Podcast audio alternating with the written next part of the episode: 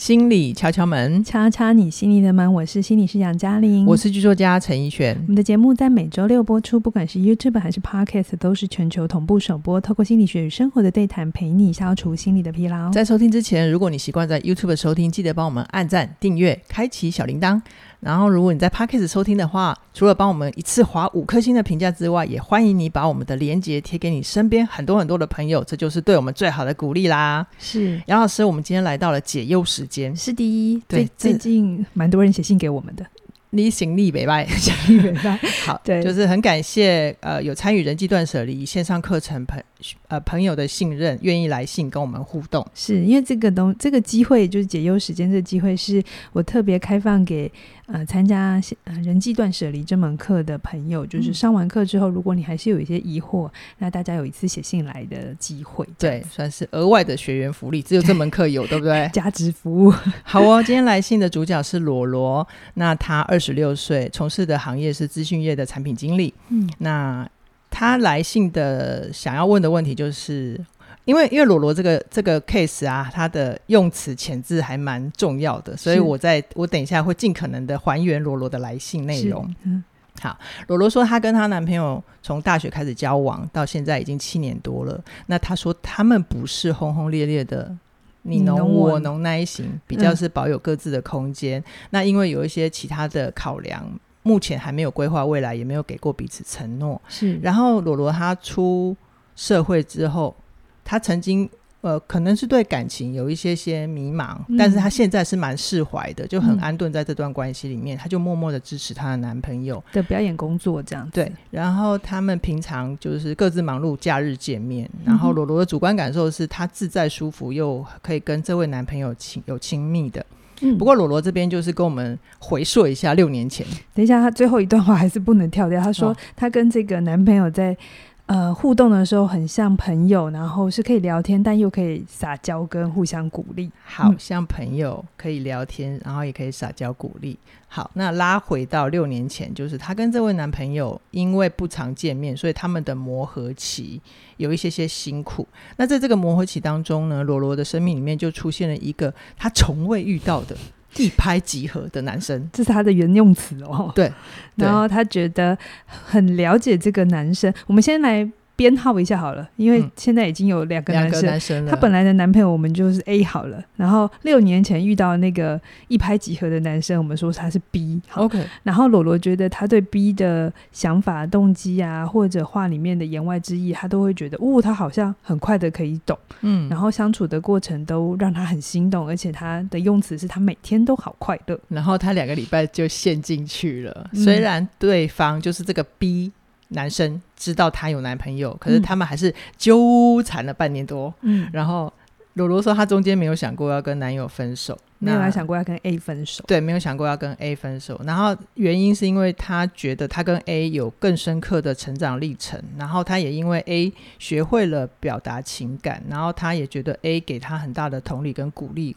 我觉得这个就是她会很很。眷恋的，他眷恋在，但听起来到这边好像就是哦，他选了一个很正确的选择，或者他很合适他的，对。嗯、但他为什么要来信呢？接下来才是重点。好哦，所以他结束了跟 B 的秘密恋情之后，就现在是目前跟 A 嗯回到原本的情侣状态，就舒舒服服的，有默契，互相支持，这样、哦、像朋友般的。然后他。呃，现最近他到了职场上，就遇见了一位温温淡淡又独立的男生。嗯，好，这位编号 C 的男生 C，OK。呃，罗罗的形容是说，这位 C 是他从来没有喜欢过的类型。嗯，然后他也不知道为什么这个 C 这么莫名的吸引他。嗯，那他们现在的状态就是关系正在逐渐加温中。嗯，虽然没有像上一个男生那样亲密，我猜这个上一个男生应该是 B。是。但是他这一次罗罗反而对自己很困惑了，是，所以他这边就想要针对呃有两个问题想要问杨老师，嗯、他觉得似乎我只要跟哪一边相处久一点，心就会偏向那一边，有可能同时爱上两个人吗？是，啊，这是第一个问题。再来就是他现在和 A 就是男朋友这段关系下，他是不是因为在有关系的情况之下，容易对他人有心动，还是他本身就有具有本身就有这样的行为模式？诶，他的问题应该是说，他的第二个问题就是他他想问的是，他是不是很容易在感情里，就算拥有了，还是会容易对别人心动的这种特质？对对对，就是我读到的是他他在他他想问的是，他在有关系的情况之下，容易对别人心动，是是不是很多人有这样的状况，还是只有他有这样的特质？他有一点。好奇怀疑这样好不好？我觉得背后没有问出来，就是嗯，这样子 OK 吗？这样子好哦，OK 吗？杨老师 OK 吗？好，为什么我请怡璇这一次在念来信的时候，尽量还原他们的用词？哈，因为我希望大家。呃，第一个就是对一个人的理解，我们其实透过这样书信的来来往，其实很少，已经是很少了。所以我不想要我们的转译过程让大家对他们有误解。好，OK。那第二个是因为罗罗这次的来信，我觉得把它完整的念出来，会跟等一下我要分析它，或者是我在读说我的解读的时候，大家会比较有凭有据，比较知道为什么我这样子看。嗯对，那你们也可以在听完我的我的讲解，我的我的说法不一定是对的，然后你们再回头去看看罗罗的这个呃内容有没有一种呼应的感觉哈、嗯？因为我第一次在读罗罗来信的时候，我会有一个感觉是罗罗的外在呈现是一个理性多过感性的人，是，就是呃他的字里行间会让我觉得他希望自己是一个会思考。会学习，然后情绪平稳，然后但又积极前进的人，保持乐观的人，嗯，这是他表面呈现出来的。可是我就会反复的看的时候，我就在想，诶，这个这个小女孩她很很努力的在说她做这个选择背后的动机也好，或者是她理性的考量是什么？那我就会有一个突然有一种。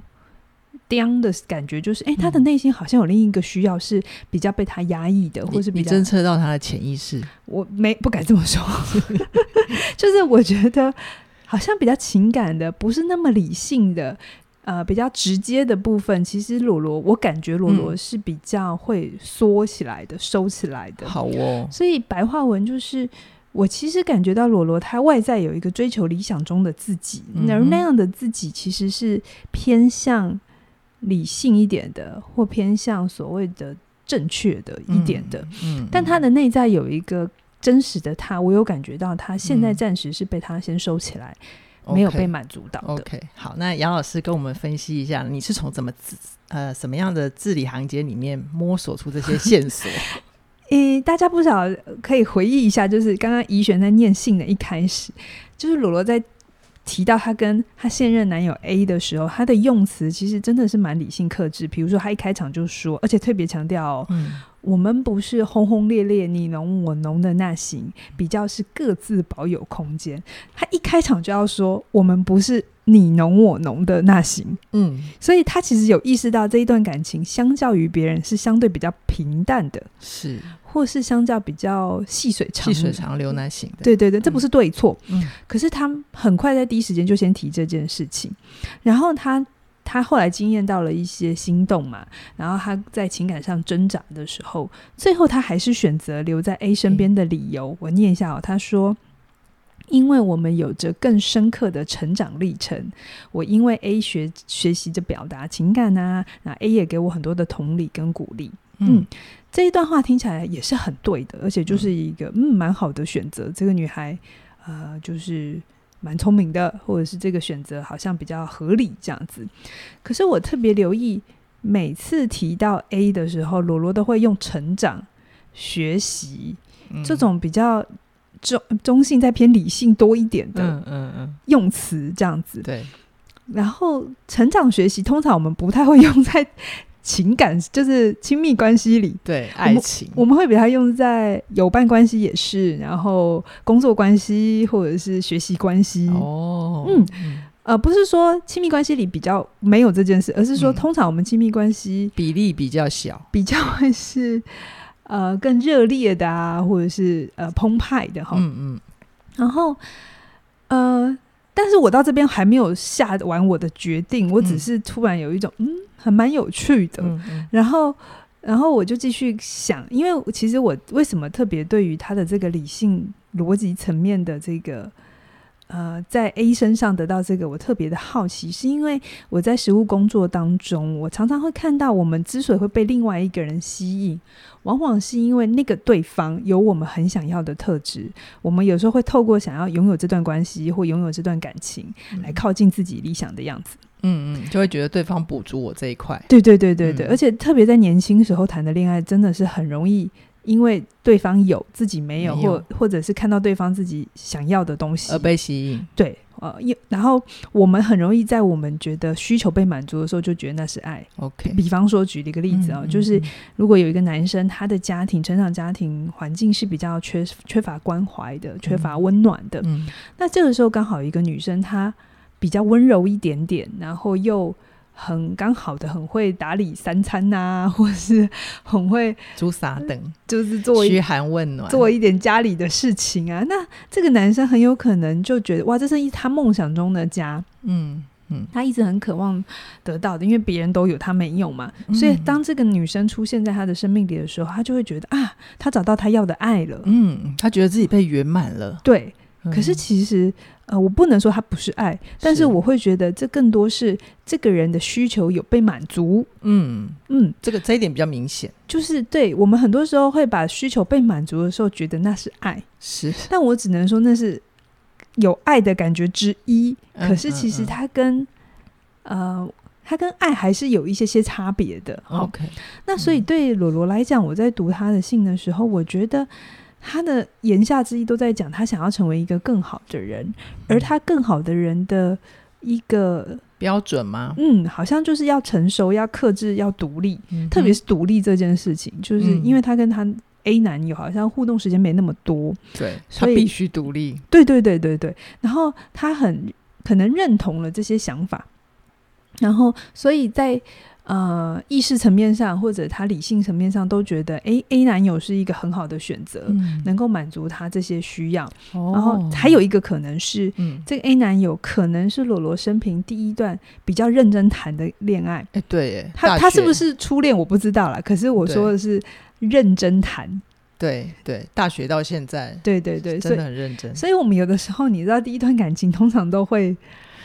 特别的刻骨铭心，嗯，哦，就要跟自己讲，要好好珍惜，嗯、是啊。然后再加上这个这个选择的伴侣的，嗯，他也很多地方很不错，嗯，所以对于罗罗来讲，他就会要告诉自己，这是个不错的选择，哈、嗯。但是我其实也留意到，罗罗他有一个需要，其实他也提到蛮多次的，就是时间，嗯哼，那他其实也提过。一两次，就是他们的互动时间不长，大部分是假日。对，然后他们互动起来说，与其说是情侣，不如说，我觉得真的更像是知心好朋友。嗯哼，好，到这边都是我还在理解罗罗。OK，好，但是有趣的事情是，为什么我后来会比较比较可能肯定一点，就是罗罗的需求有一块是被他忽略掉的是。嗯嗯罗罗在谈另外一个秘密情人，就是 B 的时候，嗯，大家留留意一下他的用词跟节奏是完全不一样的，嗯，他就会说一拍即合，陷进去，快了解，快乐纠缠，嗯，他用纠缠这些其实是偏情感多一点的词，嗯，嗯，不是那么克制的词，对，所以到这边的时候，我就会觉得罗罗被 B 吸引，一定是他身上也有某一些东西是 B 有的，对。或者是 B 能满足他的，嗯、所以我觉得，嗯，罗罗最后的问题，其实我觉得我反复看他最后一个问问句，我会觉得他很可爱是。是、嗯、其实他好像知道答案，但他又不想不敢承认那个答案，因为他的问题是，呃，他似乎跟哪一边相处久一点，心就会偏向那一边。他、他说有没有可能同时爱上两个人？嗯、他的问句是停在。有没有可能同时爱上两个人？嗯、可是我觉得他的关键是前面，就是他知道他为什么要对新男朋友，哎，就是新的人动心，是因为好像多时间相处一点，嗯、他就会心动。所以意味着他里面有一个需要，是他想要被陪伴，他想要更多情感的交流，哦、不是那么的理智，嗯、不是那么的克制。是可是不知道哪里怎么了，他好像很困难承认他需要陪伴。至少第一时间没有被他考虑进去，嗯嗯嗯、或者好像不知道怎么了，好像他不能跟他现任的男朋友 A 去谈这件事，嗯、所以他的问题不是很有趣哦。他的问题不是我需要陪伴，但是我现在男朋友做不到怎么办？OK，而是他来问说有没有可能同时爱上两个人？就是他跳过了在 A 身上找陪伴这件事情。嗯嗯，我觉得还有还有另外一个可以理解的角度啦，就是我会觉得，呃，像我以前在接触心理学之前，我也有一些自己的状况，就是可能我自己已经在言行举止或者是。生活里面已经有答案了，是，但是没有人把那个东西具体的讲出来，我还真的不知道我自己是这个状态。这是一个，对。另外一个就是，那为什么你知道答案，但你不想、不敢承认？那里面有可能有一些你对那一个需求的一些心结还没有解开，嗯、有可能。所以。罗罗的我如果回答他本来的那个问题，有没有可能爱上两个人？在哲学层次上，当然是有可能。哲学呀、啊，我们解忧马上可以拉到哲学的高度。就是我们如果用理性论述，当然是有可能的、啊。但是我觉得罗罗的问题不是这个，还不到这个层次。嗯，可但我先说，我可能是错的。嗯、呃，我不一定，我的看法不一定为真，因为我真的还不认识罗罗。好，可是我在读信的时候，我觉得罗罗可能。呃，在接下来说这段话可能有点直接，就是我觉得罗罗还没有真的爱上任何人，嗯、我觉得他比较像是他爱上一种成长的感觉，嗯、或者是想要被陪伴的感觉。所以，与其说他爱 A 或 B 或 C，倒不如我会觉得他还在学着怎么。怎么学习爱，怎么给爱，然后他要的爱是什么？嗯，那所以我会觉得罗罗，你需要花一点时间，先回头看看你真的在情感关系里，特别是感情关系里，对你来讲什么是很重要的？你必须要把那个需求接回来，特别尤其是那种。很直觉被你推出去的，比如说太黏啊、幼稚啊，因为其实理论上男女朋友交往，嗯，这样会比较合理，嗯，就是、特别是热恋的时候。因为罗罗，你可以想想看，你跟那个一开始跟 B 在跟 B, B、啊、跟 B 在纠缠的时候，你在 B 身上会不会可以显现黏跟幼稚？嗯，你可以思考一下。对，就是不要太快丢出去，然后更去接受。或者更去探索，用好奇的心情，就是什么样的爱是真的是更合适我的，或是是我真心想要，而不是从外界去回头定义自己。就是我遇到了谁，然后他可以提供什么，然后来决定自己爱的感觉。我今天遇到了 A，他是一个比较成熟、理性、克制的人，然后我觉得他人也不错，那我想要跟他继续交往，所以我也开始告诉自己，呃，成熟、理智、克制的。感情好像比较好，嗯，比较不会吵架吵得很凶，然后看别人这样子冰冰冰冰，真 的真的，呃、我也我我也遇过很多就是还没谈过恋爱或不会谈恋爱的朋友，他们确实是从外界来决定，那我要长成什么样子？对，就是遇到谁，然后他能提供什么，然后来决定自己爱的感觉。对对，对，对，而不是从内心更靠近自己，就是你想要的比例是什么？或许对鲁罗来讲，你就是一个。既渴望理性又渴望感性，嗯的人，嗯，这个部分确实是需要有人对他提出问题，嗯，然后就是通常啦，通常我遇到这样的朋友，是因为有人提出问题，他们才会去往那边去思考，所以这就是大家需要节忧时间的 原因。我也只能提出问题啊，我没有办法给答案。对，但是我要讲一下，就是讲到这边，并不是我说哦，所以罗罗不懂，然后就开始跳进去谈恋爱这样子。很不对，并并不是哦，嗯、就是我们任何人都是这样的，嗯、我们没很少有人天生就知道自己要什么爱，你知道吗？是啊，是啊。所以我们都会历经这种所谓的需求被满足或工具性的存在，然后来理解那到底我要的爱是什么。嗯、我以为得到了这个会是我要，可是进去还有一些失落，还有一些不足，然后这个时候其实就是。啊、呃，我们要开始迷惑的时候，其实就是你开始认识自己的时候。嗯，然后这个时候关系会有一些起伏挣扎。嗯嗯，但也都没有关系，你有可能让别人伤心了，或是你被别人伤心了。嗯，好，那这都是为什么爱情故事或者是电影一直拍。对对对，因为我们都需要透过这些历程更靠近自己。对。然后我谈这些，并不是要到要大家跳过感情，或者是这一些冲突，因为我发现好像现代人。得到资讯很容易，所以都会听别人很多的故事，嗯、然后知道哦后面会发生什么事，嗯、然后就会下一个结论是：那既然最后都会这样，那我就中间跳过好了。对，确实有一有一些朋友会想说，那我就刻意不要去追求轰轰烈烈，或者是他要的缠绵，就是去去追求理智啊、稳定啊。嗯、可是其实那个到后面，他会发现自己自己把自己欲望压抑掉的那一块，他还是会回来，啊，后来还是会回来找他。所以我觉得，哦，我现在会觉得，其实谈恋爱就认真去谈，嗯，然后过程里会有伤心，会有迷惑，它都不是用对错来看，而是我们呃意识到自己在这里。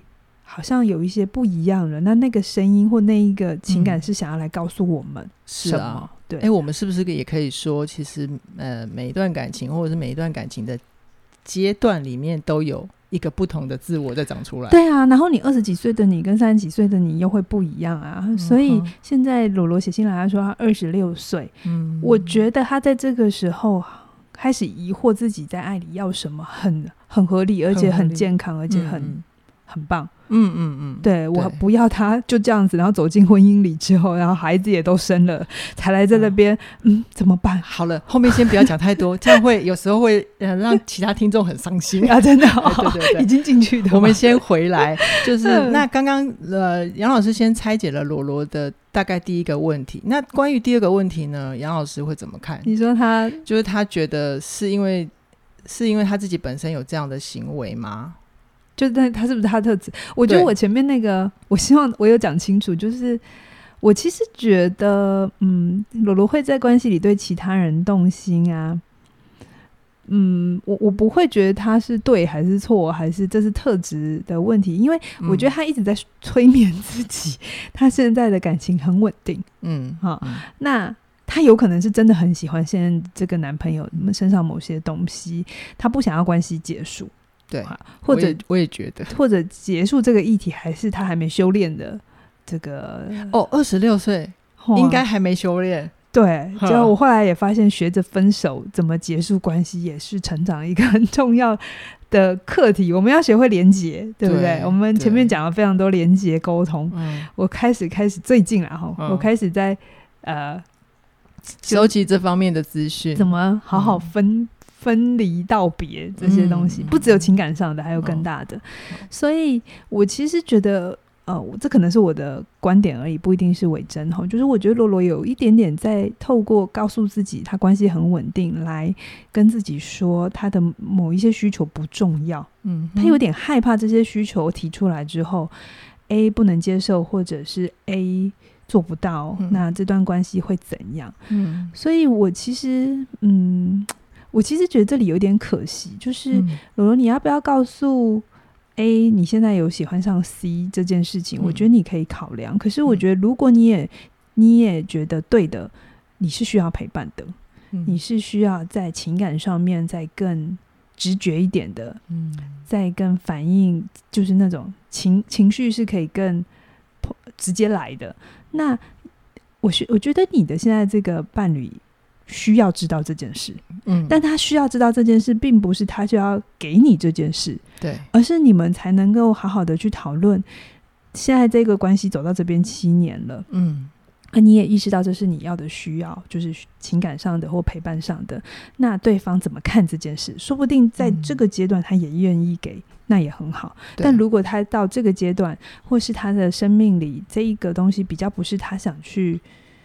去成长经营的那也没关系，他就继续去他自己的工作上或者他的一个状态上面继续前进。就是我没有觉得他们一定要分手，嗯，嗯，可是他需要回到他的感情里去，让对方知道什么是他现阶段需求的。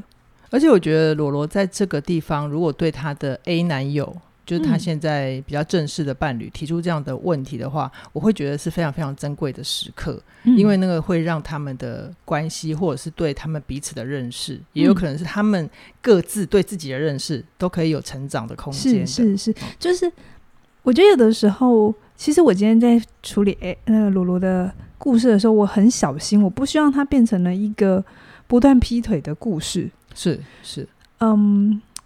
我我会觉得这种挣扎，其实，在情感在关系里很常见，常见只是大家有没有不敢说？对，所以我很谢谢罗罗愿意相信我们。然后我在回应这些的时候，我尽量不是用呃对错道德，然后这样好不好的观点，嗯、而是回到需求面来讲。嗯、因为如果我们真实的某一块是没有被自己接受，也没有让对方知道的话，那我们这个需求在关系得不到满足，他一定会向外想要找。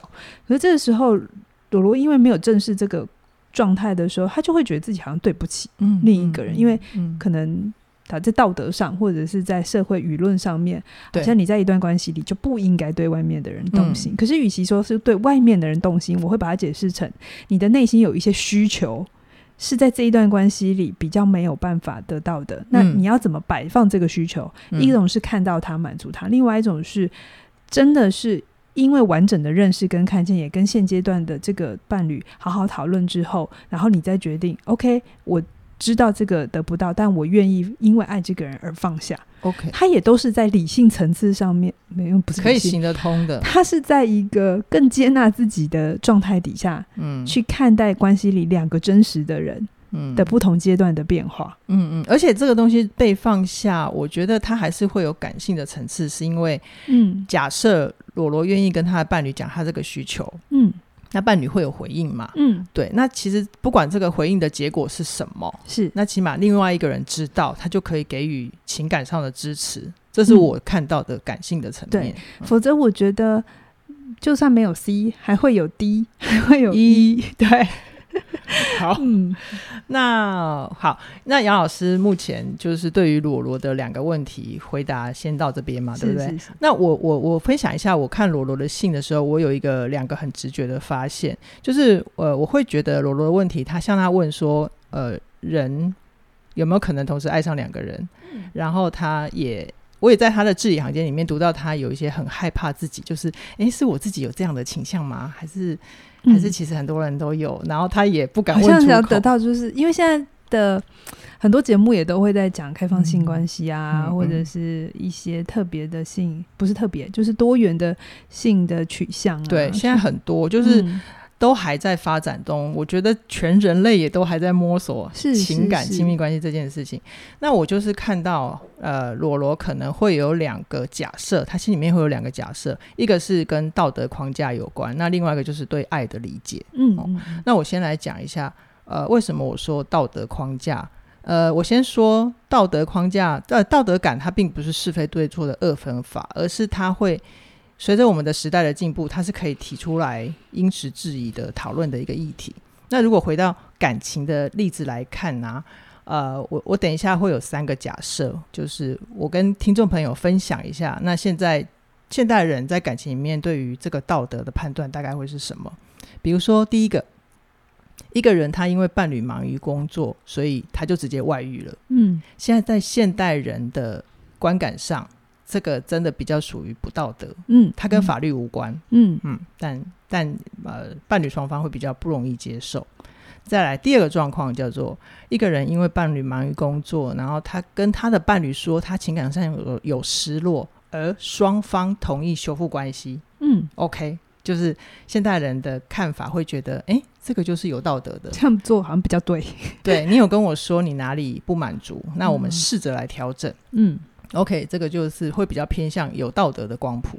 那还有第三个状况，就是一样，那个人的伴侣忙于工作，他跟伴侣表达失落，然后他们努力修复了之后呢，结果还是没有办法满足。嗯、但是他们有另外一个协调，就是彼此都想要再继续维持关系，但是也都同意彼此去经营。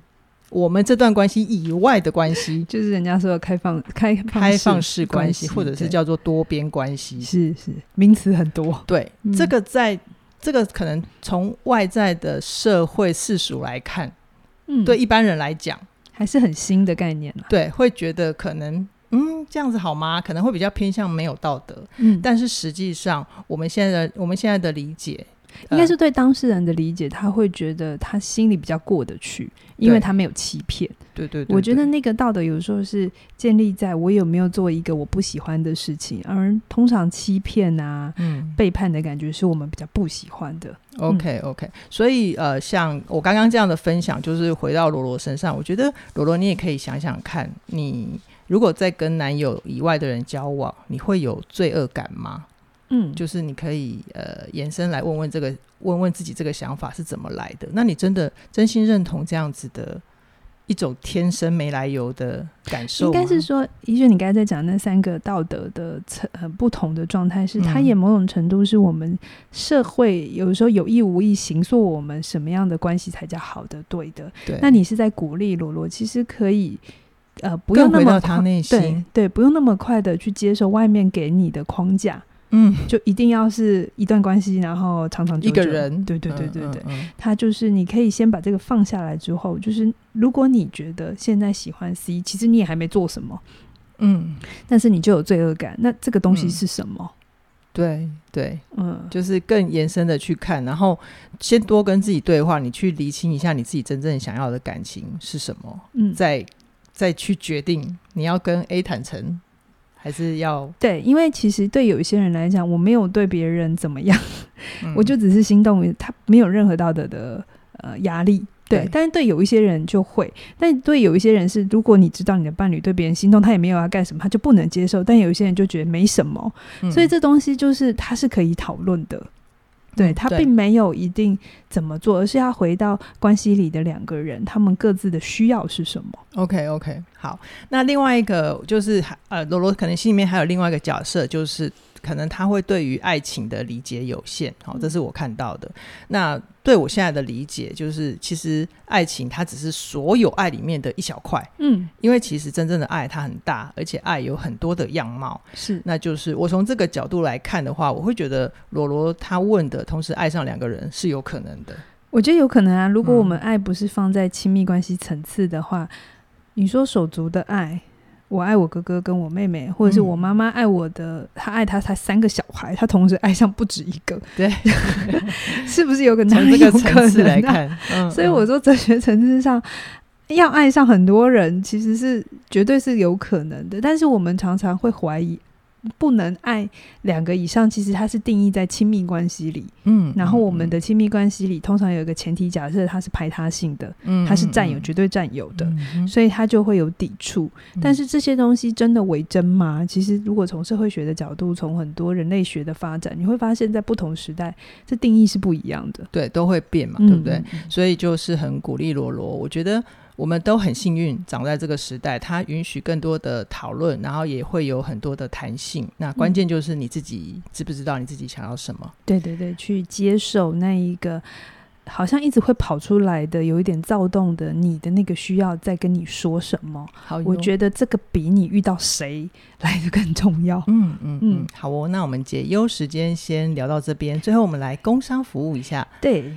这段时间呢，呃，我们在线上课程的部分有成为你想要的改变跟自信表达力的优惠。嗯、那这段时间，如果你加入学习的话，呃，无论是你想要更勇敢的对自己相信的事情说出口，或者是你想要在生活上有给自己一些小小的改变、小小的变化，成就更好的自己，那这个我们合购的价格。就是五千块，各自买的话折扣三百块，嗯、然后这时候如果你合购会更优惠，是两组套组一起带回家就会是呃五千块嘛，对不对？对对对，五千块。嗯、好，所以那这优惠期间只到七月十四号，所以有需要的朋友就把握机会喽。嗯，好，今天先跟大家聊到这边，期待下星期在空中再会，拜拜，拜拜。